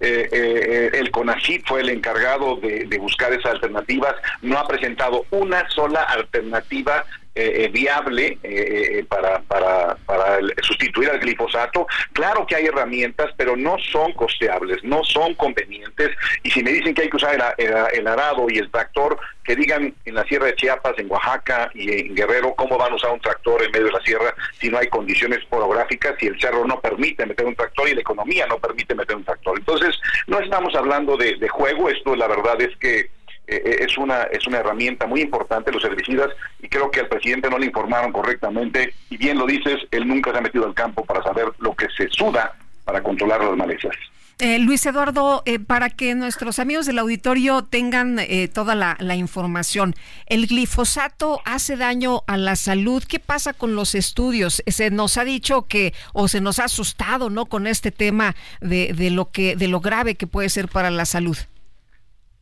Bueno, Lupita, fíjate que resulta que todos los dimes y diretes en México no han presentado un solo estudio, un solo estudio científico que demuestre lo que dicen de que causa daños a la salud. Pero en cambio, autoridades, insisto, en gran parte del mundo, hace, hace poco, en el mes de noviembre, eh, se dio 10 años más de registro al, glifosato en la Unión Europea debido a estudios de más de dos años, miles y miles de documentos y de estudios que fueron analizados para determinar que eso que se ha dicho no es correcto. No es un eh, herbicida que cause daños a la salud. Manejado de forma adecuada, como cualquier sustancia, como cualquier producto químico, como cualquiera de ellos, no causa daños a la salud y no hemos encontrado estudios eh, insisto, muy, muy fuertes, eh, muy profundos, no hemos encontrado eso que ellos dicen que daña. Y entonces, si, lo, si la autoridad en México lo menciona, que lo demuestre, que lo demuestre con estudios científicos publicados eh, y no estudios hechos eh, sobre las rodillas. A ver, el, el CONACIT dice que cita un estudio de la Organización Mundial de la Salud en que dice que es probablemente cancerígeno. ¿Qué significa ser probablemente cancerígeno? Correcto, ese es un estudio del 2015, fíjese nada más, este eh, Sergio, 2015 que se habla de una clasificación de las sustancias de acuerdo a su toxicidad, por llamarle de esta manera, o potencialmente eh, toxicológico tóxico. Bueno, pues entonces las sustancias químicas, cualquier sustancia química tiene una posición que puede ser tóxico si se ingiere, si se inhala, si se unta, pero el glifosato no es para ingerir, no es para inhalarse, no es para untarse, no es para tomarse. Tenemos muchas sustancias en el ambiente, tenemos gasolina, tenemos eh, el gas en las casas, tenemos eh, eh, el, tiner en la, en la, gente de pinturas, tenemos la sosa cáustica, es más, la sosa cáustica es altamente tóxica, es decir, pero la gente sabe que no se puede tomar un trago de, sosa cáustica. Entonces, esta clasificación es como una forma de colocarlo, si es que no se maneja adecuadamente, si es que no se aplica de forma adecuada, pues puede causar algo de daño a la salud. Pero después vino un estudio más adelante, en el 2018 vino un estudio en el que dice no es esa la clasificación adecuada y recientemente en Europa le dieron una clasificación nueva que no pertenece a ese grupo de probablemente cancerígeno. Por eso, por eso en el 2000, eh, eh, en el mes de noviembre pasado, se le dio 10 años más de registro al glifosato porque no encontraron evidencia para decir que es probablemente cancerígeno. Ahí está el tema interesante, Sergio. Bueno, pues yo quiero agradecerte, Luis Eduardo González Cepeda, presidente de la Unión Mexicana de Fabricantes y Formuladores de Agroquímicos. No, ya no presidente, miembro de la comisión, ¿verdad? Discúlpame, sí. Es que aquí lo tenía, aquí lo tenía todavía anotado así. Ya sabes, este, eh, eso fue hasta el pasado mes de enero. Gracias, Luis Eduardo González Cepeda. Eh, sí, te, sí puedo decir que eres miembro de esta comisión de la Unión Mexicana de Fabricantes y Formuladores de Agroquímicos. Muchas gracias. A ustedes, Sergio Lupita, buen día. Hasta luego, muchas gracias, muy buenos días y vamos a saludar a Víctor Ramírez, socio de la consultora P21 Energía. Víctor, qué gusto, ¿cómo te va? Hola, muy buenos días. Muy bien, gracias. Un gusto platicar con ustedes. Oye, pues eh, seguimos analizando lo que ha presentado, lo que ha planteado el presidente Andrés Manuel López Obrador en esta veintena de reformas. Y bueno, una de las propuestas de López Obrador es desaparecer los órganos autónomos, ¿no? Algunos organismos, en este caso la Comisión Reguladora de Energía. Eh, Víctor, ¿cuál, ¿cuál sería el efecto de desaparecer esta comisión? ¿Por qué es importante su presencia en estos momentos y cuáles serían las afectaciones? Bueno, ¿cuál es la función de la Comisión Reguladora de Energía cuando el sector energético se abre al mercado? Eh, el, mercado tiene que tener un regulador que es básicamente el defensor, digámoslo así, de, los derechos de los consumidores. De, alguna forma también está la Procuraduría Federal de Consumidor, pero el, la Comisión Reguladora de Energía se vuelve el órgano técnico que regula la actuación de todos los participantes del sector para buscar obviamente el beneficio de la nación, visto en, sí como el beneficio de los consumidores. Eh, lo, que hace la Comisión Reguladora de Energía en términos de petrolíferas es algunas eh, eh, regular la parte la, parte técnica, regular la parte de costos, también en, algunas partes como por ejemplo los monopolios naturales que tiene CFE de transmisión y distribución, regular las buenas prácticas, regular también costos, porque aquí al, ser un monopolio se le tiene que imponer costos, y también revisar que la participación de cada uno de los eh, de, los regulados cumpla con la ley para tener eh, sectores energéticos sanos, digamos. Eh, ¿Qué es lo que se busca con la desaparición? La realidad es que el presidente dice, le queremos eh, que eso lo pase el secretario de Energía. Hace tiempo lo hacía, sin embargo, eh, la Secretaría de Energía tendría algunos conflictos de interés, por un lado, y por el otro lado se busca que sea un regulador independiente de, las decisiones políticas, por lo tanto un regulador técnico que sea autónomo y este, esas son las buenas prácticas que se buscan en todo el mundo, ¿no? Para, que no haya, digamos, estos bandazos en la regulación y haya, y haya continuidad en el proceso. Eh, dijiste, Víctor, que también para asegurar que se apliquen mejores prácticas. ¿Es cierto que en las reformas constitucionales que se están mandando ahora se elimina esto de, aplicar las mejores prácticas? Sí, es una parte muy interesante. Una, una, de las partes que, dice el presidente es que se va a eliminar la de empresa productiva, o sea, ya no tendrá que buscar ser rentable, sino solamente dar un servicio al costo que sea. Y del otro es que quita las mejores prácticas que es uno, uno de los principios que tiene este, la, la ley de los órganos, eh, perdón, de las empresas productivas del Estado, la ley CFE, y pues eso significaría que no importaría los costos a los que hagan las cosas, no importaría tener las mejores prácticas ni ofrecer los mejores servicios, sino solamente hacerlo, ¿no? Y aquí creo que perdemos los mexicanos. Sí, proteger a las empresas del Estado, no nada más empresa pública. Eh, eh, sería, sería ya una empresa, pues sería una empresa pública del Estado, pero ya no, ya no sería una empresa productiva. Entonces, eh, o sea, no importa que pierda dinero, no, no, no tiene que estar en competencia, no importa que no, no, importa que pierda dinero y no tiene que ajustarse a las mejores prácticas productivas del mundo, lo cual quiere decir que, pues ahora sí que, que el director puede hacer lo que se le antoje. Es, es correcto. Eh, Víctor, eh, ¿cómo ves esto que, pues, que está planteando el presidente? Se habla que no es, eh, como decía José Waldenberg, no es una jugada, no es una ocurrencia, no, no es un tema que, pues, electorero, sino, pues, más bien pues es un intento por eh, construir otro régimen. ¿Tú lo ves así? ¿Tú ves que esto eh, sea un eh, cambio de régimen que nos lleve a, otra a otra situación de la que tenemos en estos momentos en México? A ver, yo coincido con, con, con José Waldemar en que es la visión que tiene el presidente. Este, sin embargo, también hay que decirlo que, que, es parte de propaganda y que también es este, un intento del presidente por, por quedar bien con muchísimos actores. Hay un punto que me gustaría sobre, sobre esa línea o, hacer, o hacer notar es que el presidente habla de que el ingreso que se le daba a la, a la mm, Comisión Reguladora de Energía, por ejemplo, buscaría solventar algunos costos de los proyectos que tiene el presidente o de las pensiones, por ejemplo, lo cual es absolutamente falso porque, por ejemplo, la Comisión Reguladora de Energía en el año 2018, que, que, que fue el último de la, de la administración anterior, recaudaba alrededor de mil millones de pesos y sus gastos eran de apenas 800 millones de pesos. Entonces, si desaparece la, la, Comisión Reguladora de Energía, vas a tener que seguir erogando y, generando estos eh, estos costos, no necesariamente la recaudación va a ser la misma, y, desaparecerla no te, no te da ningún beneficio porque mm, no vas a dejar de gastar, sino al contrario, vas a dejar de ingresar dinero a las arcas del Estado, ¿no? Muy bien, pues Víctor, te agradecemos como siempre que puedas platicar con nosotros. Un gusto platicar con ustedes y excelente día. Gracias. Víctor Ramírez, socio de la consultoría P21 Energía. Vamos a una pausa y regresamos.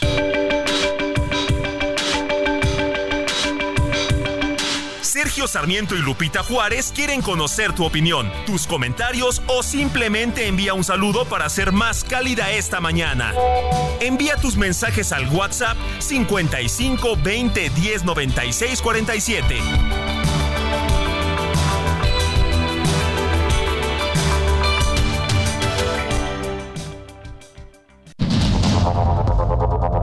Continuamos con Sergio Sarmiento y Lupita Juárez por el Heraldo Radio.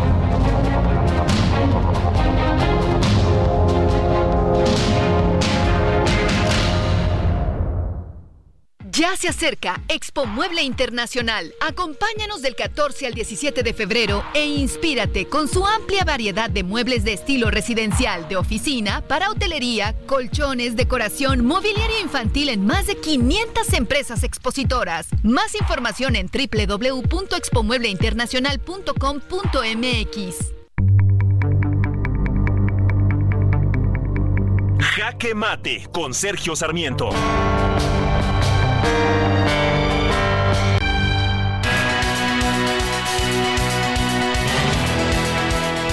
El presidente está buscando eliminar los organismos autónomos y eliminar también el uso de mejores prácticas corporativas en empresas como la Comisión Federal de Electricidad. No le importa si esta comisión o si Pemex gana o pierde dinero, al fin y al cabo no es su dinero. Ayer Moody's bajó la calificación de la deuda de Pemex de B, B1 a B3. Si los bonos, sí, los bonos de deuda de Pemex se han convertido ya en bonos basura, con un enorme riesgo para los inversionistas.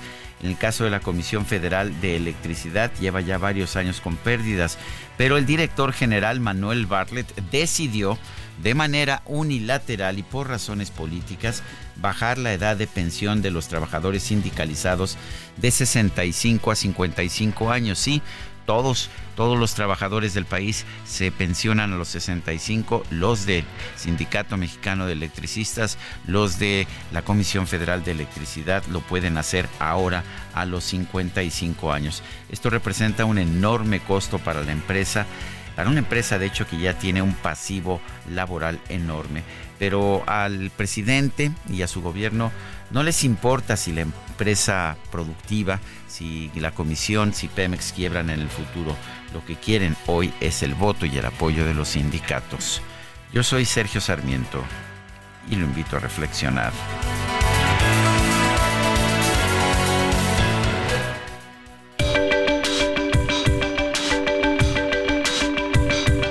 Para Sergio Sarmiento, tu opinión es importante. Escríbele a Twitter en arroba Sergio Sarmiento.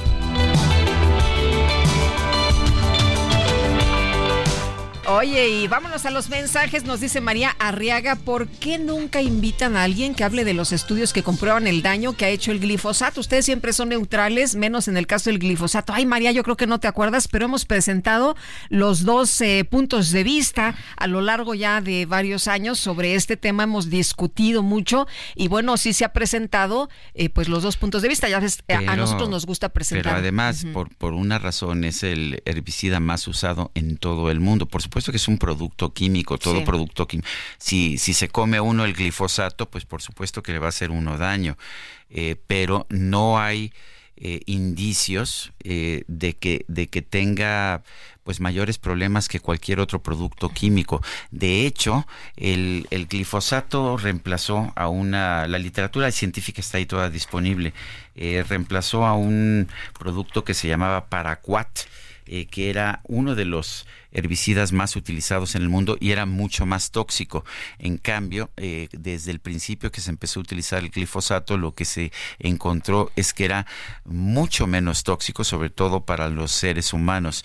Bueno, y la verdad es que nunca ha habido un estudio científico que haya demostrado pues algún daño, pero ciertamente eh, el tema es que cualquier producto químico, cualquiera que tiene usted enfrente, pues puede causar daño. Claro. y el problema es cómo se utiliza. Bueno, y lo que escuchamos de Luis Eduardo González Cepeda, ¿no? Del uso de este glifosato, de lo que pues se representa y lo que significa, y también lo que decía, bueno, pues hay gente que no conoce el trabajo en el campo, que no sabe de estos temas y que por eso se atreven a decir, ah, con la mano en la cintura que se prohíba el glifosato con los impactos que usted ya escuchó que esto puede traer.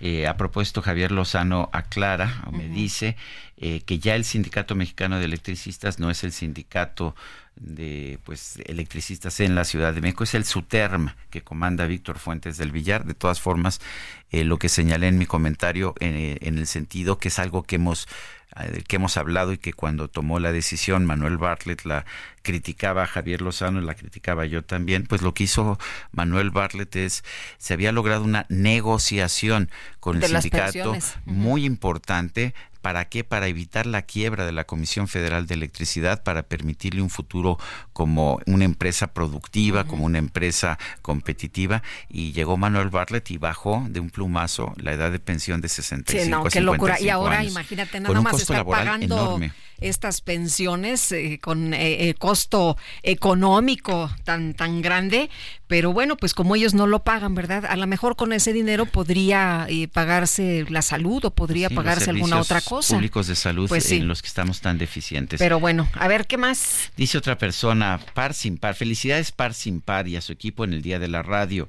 y al Heraldo Radio por contar con ustedes de su fiel radio escucha, Mario F. Ortega. Y nos dice otra persona, soy Salvador Serrano. Buenos días, Lupita y Sergio. Existen ya herbicidas orgánicos que solo matan entre comillas, la maleza y al cultivo y protegen al cultivo. Esto existe desde hace varias décadas. Efectivamente, el, pues, glifosato, Es, el principal eh, herbicida ecológico en ese sentido. Solo mata la maleza, no le hace daño a los cultivos. Esa fue la razón por la que el glifosato reemplazó al paraquat. Y lo que nos decía Eduardo, ¿no? Que este glifosato se ha estudiado y se utiliza en eh, Europa, por ejemplo, ¿no? Que es lo que está aprobado para utilizarse precisamente en el campo. Bueno, y en todo Estados Unidos y en Canadá y en Brasil y en Argentina. México sería, me parece, uno de los pocos países en el mundo que prohibieran el glifosato. Son las 8 con 39 minutos, mejor vámonos con el Químico Guerra, que a propósito de esto sabe bastante más que nosotros. El Químico Guerra, con Sergio Sarmiento y Lupita Juárez. Químico Guerra, ¿cómo estás? ¿Qué nos tienes esta mañana?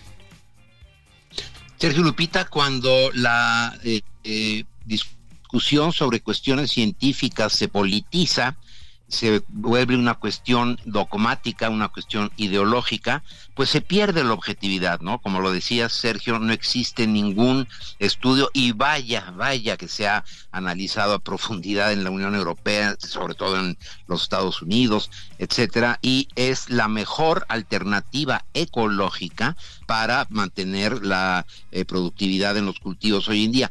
Eh, fíjense que esta cuestión de la posverdad, ¿verdad? O sea, de las mentiras sentimentales que se alojan después en la eh, mente eh, mucho de la gente, lo que hacen es estar diluyendo, ¿verdad?, la capacidad del ser humano para tomar decisiones basadas en la razón. Efectivamente, el, glifosato, si se usa mal, como muchas cosas, ¿no? Si usas mal un automóvil, pues te estrellas, ¿no? Y te matas, eh, etcétera, ¿no? Pero el glifosato eh, evita el uso de otros eh, herbicidas que son mucho más tóxicos. Eso hay que verlo. Por otro lado, la cuestión de las causas y los efectos tampoco se analiza. El, el efecto de prohibir el glifosato es como el efecto de prohibir los plásticos, no de un día para el otro, que son posverdades, que se toman con el hígado y no con la, la cabeza. Produciría una hambruna en el mundo importante. Eso a los detractores no les importa porque no ven causas y efectos. En fin, cuando basamos eh, nuestras decisiones en la razón, Sergio Lupita, y se tiene siempre la conciencia de que se puede modificar. Eh, una de las características de la ciencia es la capacidad de aceptar que las cosas pueden no ser y que se tienen que hacer todos los estudios serios para tomar la mejor alternativa. Pues basándonos en la razón, déjenme darles una buena noticia por otro lado. Fíjense que el, eh, la semana pasada eh, se logró un hito muy importante en la historia futura de la humanidad, Sergio Lupita. Para ti, Sergio, para ti, Lupita, para mí, para los que nos están escuchando, esto es un avance verdaderamente importante. Lástima que ahora con toda la turbulencia no se le da la difusión adecuada, pero científicos e ingenieros ingleses lograron un hito verdaderamente importante en la fusión nuclear, en la energía que va a ser el futuro de la humanidad en el, eh, utilizando el Joint European Torus, JET por su abreviación, se logró mantener durante 5 segundos un récord de 69 megajoules producidos de energía con fusión. Usando para esto, fíjense, se obtuvieron 69 megajoules usando 0.2 miligramos de combustible. Se logró una temperatura de 150 millones de grados Celsius aquí en la Tierra, 150 millones de grados Celsius. Es 10 veces más que la temperatura que tiene el núcleo del Sol. Logramos, Sergio y Lupita, tener un Sol aquí controlado en la Tierra. Para eh, esto pues se usó deuterio y tritio, que son los dos isótopos del hidrógeno, deuterio porque es dos, dos protones en vez de uno, y tritio, pues que tiene tres, y fusionándolos para producir helio, se logró este récord verdaderamente impresionante usando eh, lo que es la eh, eurofusión precisamente, y eh, estoy citando aquí a Ambrogio Fossi, director general de Eurofusión precisamente, es un consorcio de 300 expertos responsable de este experimento que se llevó a cabo en eh, la Gran Bretaña. Es un paso importantísimo, Sergio Lupita, para esto que va a ser el futuro. Todas las estrellas que vemos en la noche en el firmamento, nuestro Sol, son precisamente reactores termonucleares que usan este proceso de la fusión, un proceso limpio, no genera residuos radioactivos como la fisión actual que estamos usando en las plantas nucleares. Esto va a ser verdaderamente el futuro de tener energía limpia, accesible para todos en el futuro Seguramente esto tarda todavía algunas décadas para poder ser comercial, pero ya el haber logrado este hito, el haber confinado plasma de hidrógeno eh, con unos imanes eh, de una gran potencia, ¿verdad? Es como una nube, una nebulosa, ¿verdad? De este hidrógeno que se mantiene flotando en un espacio confinado a través de eh, la energía de estos imanes que lo mantienen en su lugar, logrando esta temperatura verdaderamente impresionante. Un hito para la humanidad, Sergio Lupita. Bueno, ah, muy bien, pues gracias siempre por traernos esta información y sí parece realmente extraordinario. Un fuerte abrazo químico. Igualmente para ti, Sergio. Buenos días, Lupita. Hola, buenos días y gracias, Químico, como siempre. Qué buenos temas. Vamos a platicar con Jorge Romero, presidente de la Junta de Coordinación Política y coordinador del PAN en la Cámara de Diputados. Jorge, ¿qué tal? ¿Cómo estás? Muy buenos días. Buenos días, Sergio Lupita. Buenos días a ustedes, a todo su auditorio. Oye, pues eh, eh, se ha eh, planteado la posibilidad de Morena de convocar foros a la participación, ahí también estos foros de análisis de las reformas constitucionales que ha propuesto el presidente Andrés Manuel López Obrador. pues, ¿cómo la ves, Jorge? Ya, se, ya de lleno, ¿no? En la agenda del presidente. Bueno, el presidente y Morena sí, o sea, ellos que se metan de lleno a lo que quieran. Nosotros, como lo hemos dicho, no, no, nosotros no vamos a dejar, Sergio Lupita, de hablar de la agenda de la gente. O sea, Morena que hable de la agenda del presidente, todo lo que quiera, es lo que llevan haciendo seis años, pareciera que no saben hacer otra cosa. Nosotros vamos a seguir en este último periodo de esta legislatura, Lupita, hablando de lo que la gente quiere. Habría que preguntarle a la gente, ¿qué prefieren? ¿Que regresen las estancias infantiles? ¿Que Dios no quiera algún hijito, hermana, papá, abuelito, Dios no quiera se enfermen y tengan una medicina? ¿Qué prefiere un papá de una niña de 16, 17 años? Que regrese con bien a su casa, que no, que, que, que, que no tenga el alma en un hilo cada que sale de noche su hija, o que, o que, o que desaparezca el INE, o, que desaparezca el INAI. ¿Cuál es la agenda que quiere la gente? Lo que quiere el presidente, y lo digo con todo respeto, es, es, hacer su último intento electoral, electorero en este país, de querer incidir a fuerza en lo que todo mundo va a hablar, pues claro que son iniciativas que tenemos que atender, pero en el PAN y en la oposición, Sergio Lupita, no vamos a dejar de hablar de las cosas que el presidente no quiere que hablemos y por eso manda sus reformas, porque son temas muy delicados para este país que este gobierno prometió, juró y perjuró resolver y no resolvió. En unos casos incluso los agravó. Y yo no voy a venderme como alguien radical en decir que todo fue una desgracia con la 4T. Pero de las cosas que prometió, juró y perjuró cambiar, unas no solo no cambiaron, sino que incluso se agravaron. Y nosotros de eso vamos a hablar. Y ellos que hablan de sus iniciativas del presidente. Ahora hay iniciativas uh, que son me parece muy inquietantes.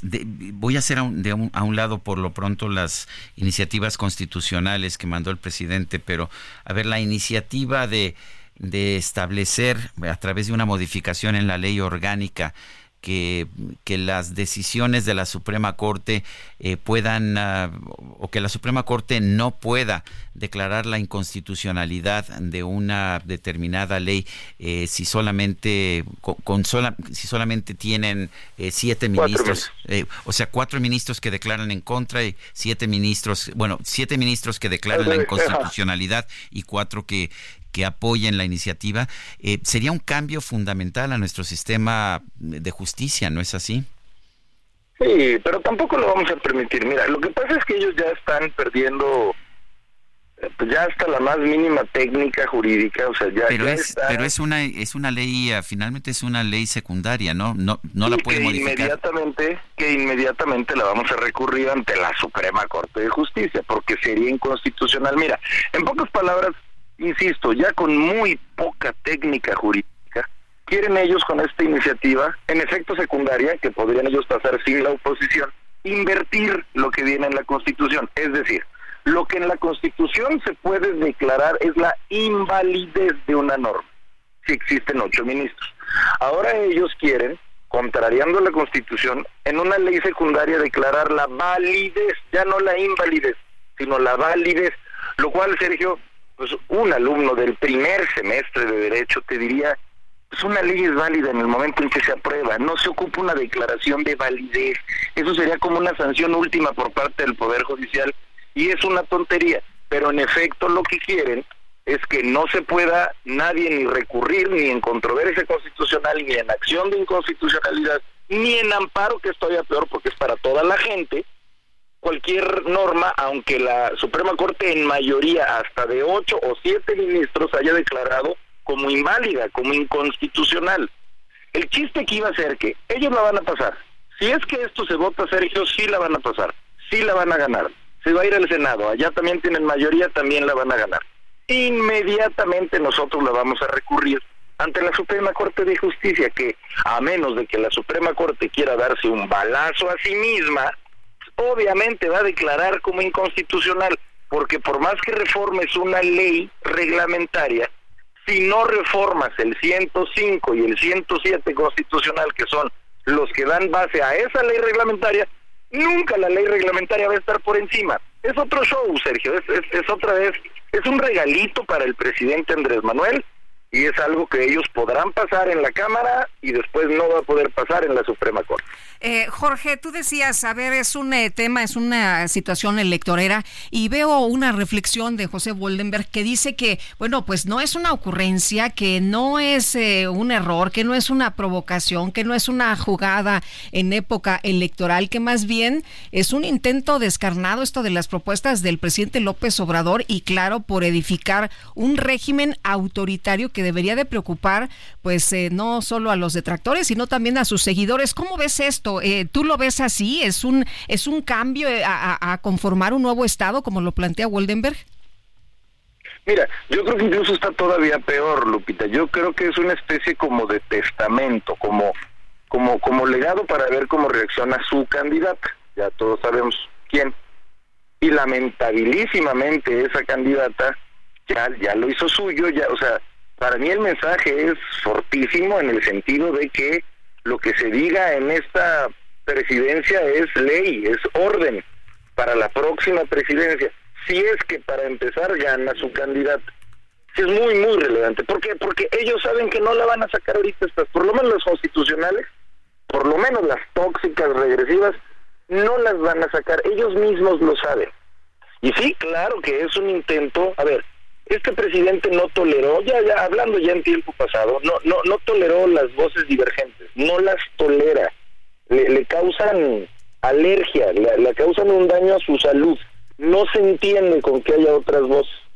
Y por lo tanto lleva seis años minando y minando y minando a las otras voces y a los contrapesos, llámese partidos políticos, llámese comunicadores, llámese medios de comunicación, llámese otro poder, llámese órgano constitucionalmente autónomo como el INE, como el INAI, pero nosotros, y con esto concluyo, estamos muy claros. En el 2021, la gente, no el presidente, la gente nos dio el poder a los que pensamos distinto a poder frenarle el pisoteo a la Constitución. Y eso es exactamente lo que hemos hecho desde, desde el 2021 y lo vamos a seguir haciendo.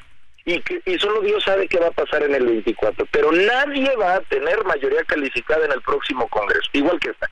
No la va a tener el PAN, no la va a tener el PRI, pero tampoco la va a tener Morena. Así es que México va a ser un país en hondo, o donde nos ponemos de acuerdo o nos ponemos de acuerdo, por lo menos para modificar la Constitución. Eso nos encargó la gente, eso es lo que hemos venido a hacer. Muy bien, pues eh, Jorge, muchas gracias por platicar con nosotros esta mañana. Muy buenos días. Al contrario, buen día, Sergio Lupita, todos ustedes, todos sus auditores. Bueno, pues eh, importante la, la opinión de José Woldenberg que mencionabas a Guadalupe. Eh, es curioso, el presidente surge de la izquierda, surge de movimientos progresistas y como presidente pues ha empezado a aplicar una serie de, medidas que son no solamente eh, autoritarias, eh, sino que son una regresión. busca concentrar de una manera impresionante el poder en manos del Ejecutivo. Bueno, eh, rápidamente, el eh, rey Carlos III de Inglaterra ha vuelto a Londres para su tratamiento con el cáncer. Recordará usted que hace algunos días se dio a conocer que padece de cáncer. Bueno, este martes regresó a Londres desde su residencia campestre de Sandringham que se encuentra en el este de Inglaterra. Ahí estaba descansando después de haber comenzado la semana pasada un tratamiento contra un cáncer no especificado. Según los medios británicos, Carlos III ha regresado a la capital para continuar con su tratamiento, el cual comenzó el 5 de febrero. El Palacio de Buckingham ha sido de hecho, muy escueto, no ha confirmado esto de manera oficial. Un helicóptero con el monarca y la reina Camila a bordo aterrizó esta mañana en el Palacio de Buckingham. Después de esto, la pareja se desplazó en coche a su cercana residencia de Clarence House.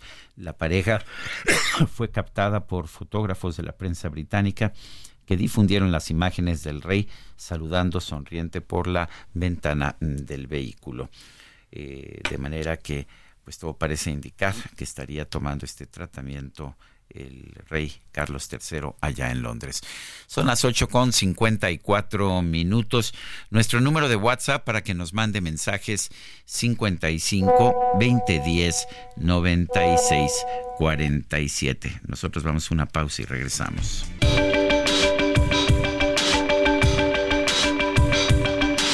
Sergio Sarmiento y Lupita Juárez quieren conocer tu opinión, tus comentarios o simplemente envía un saludo para ser más cálida esta mañana. Envía tus mensajes al WhatsApp 55 20 10 96 47.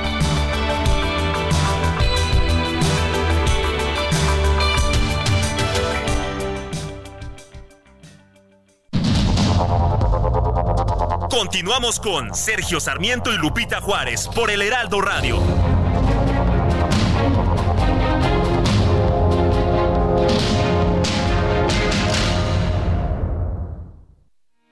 Porque te presta hasta cuatro meses de tu sueldo. Porque lo obtienes en máximo 24 horas. Porque lo utilizas para lo que quieras. Porque lo tramitas fácil y sin intermediarios. Porque tiene las tasas más bajas del mercado. Porque es tu derecho. Fonacot es el crédito. Fonacot, 50 años cumpliendo. Gobierno de México. Bueno, vamos a continuar con la información y Andrés Salas es director del portal de noticias de Cuautla. Ayer fueron eh, víctimas de pues un atentado de varios sujetos, pero vamos a preguntarle qué fue exactamente lo que pasó. Andrés Salas, director del portal de noticias de Cuautla. ¿Cómo estás? Muy buenos días. Sergio Lupita, buenos días, qué gusto saludarles. Igualmente, oye, la verdad es que nos da mucho gusto saludarte después de lo que ocurrió, pero cuéntanos, sujetos armados dispararon, eh, pues eh, tú ibas en una camioneta, ¿verdad? ¿Con cuántas personas ibas? ¿Qué fue lo que pasó exactamente? Eh, te quiero compartir que habíamos llegado a cubrir un evento de Morena en el municipio de Cuautla, aquí justo a 100 metros de mi casa. Eh, yo venía de otro evento, llegamos a, al lugar, desciende mi hermano eh, y yo, mi asistente eh, coloca la camioneta para estacionarse, minutos después termina el evento y yo le pido a mi hermano que se retire a mi casa para poder grabar o para poder hacer la producción de los videos. Le eh, lo lleva mi asistente, apenas dándole esas indicaciones, un minuto después se escuchan disparos de arma de fuego a pocos metros salgo corriendo porque inmediatamente me imaginé que había sido para para nosotros el ataque y me meten al, a la, a la, a la, al, al, evento, la gente no me permite que salga, eh, me resguardan y bueno, al llegar las patrullas salgo al, al sitio, insisto, 30 metros y, y se trataba de mi camioneta, mi hermano y mi, y mi asistente. El, uh, ¿por, por, por, qué dices que tuviste certeza de que el ataque era en contra de ustedes? ¿Has tenido amenazas o tenías alguna razón Eh, para pensarlo? Yo en los en los últimos seis años he eh, manejado la nota roja. No había sufrido ninguna amenaza por parte de ningún grupo criminal.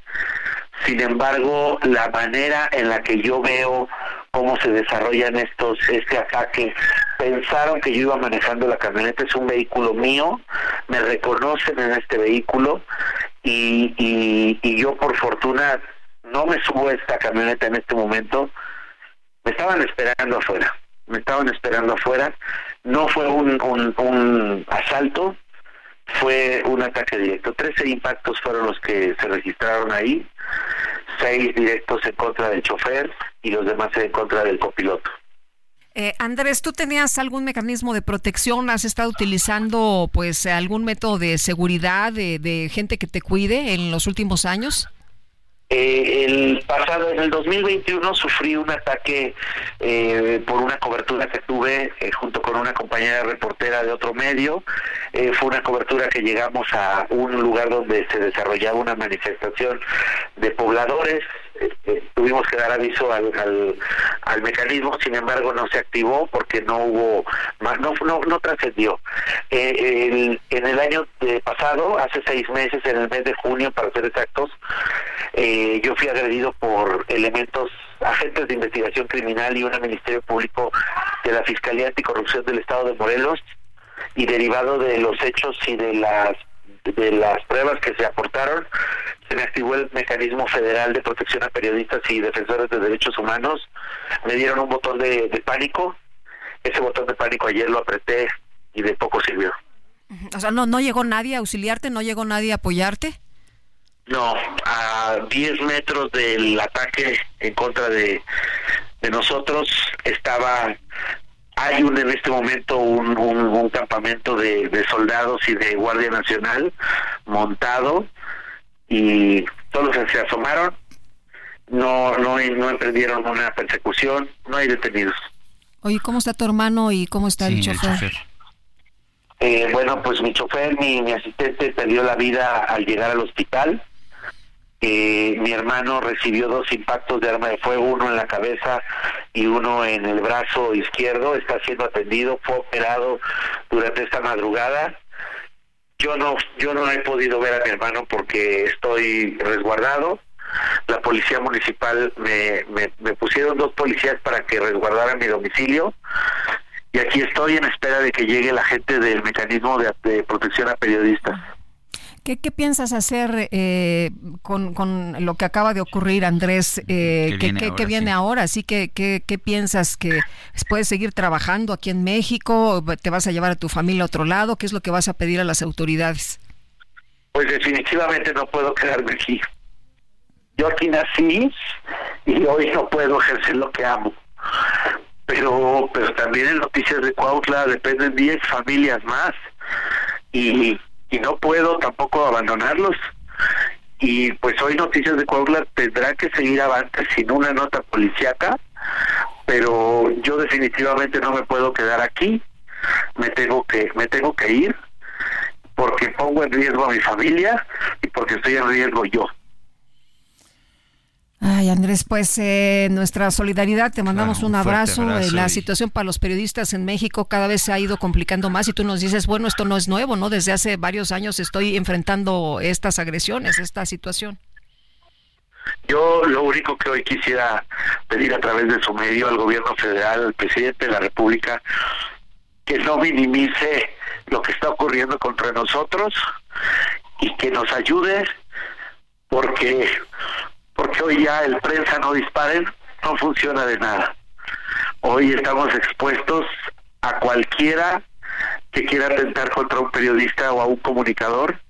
Y ayer me tocó a mí y le tocó a la gente que trabaja conmigo. Ojalá el presidente Andrés Manuel López Obrador nos permita y nos dé las facilidades para poder ser atendidos en este mecanismo y que podamos salir, porque en este momento pareciera que yo soy el delincuente y que yo soy el que estoy encerrado. Andrés, te mandamos un abrazo. Muchas gracias por platicar con nosotros esta mañana. Muchas gracias a ustedes. Muy buen día. Hasta luego, Andrés Salas, director del portal de noticias de Cuautla. Son las nueve con ocho minutos. Vamos a un resumen de la información. El presidente López Obrador informó que tiene planeado firmar un decreto para subsidiar la energía eléctrica en Sonora. Aseguró que la función del gobierno es apoyar a la gente. Ya tengo el informe, tanto de Hacienda como de la Comisión Federal de Electricidad, y es muy probable que ahora que voy a Sonora se firme ya un decreto con ese propósito también para que no se esté renovando año con año, sino que ya quede establecido legalmente el apoyo a Sonora.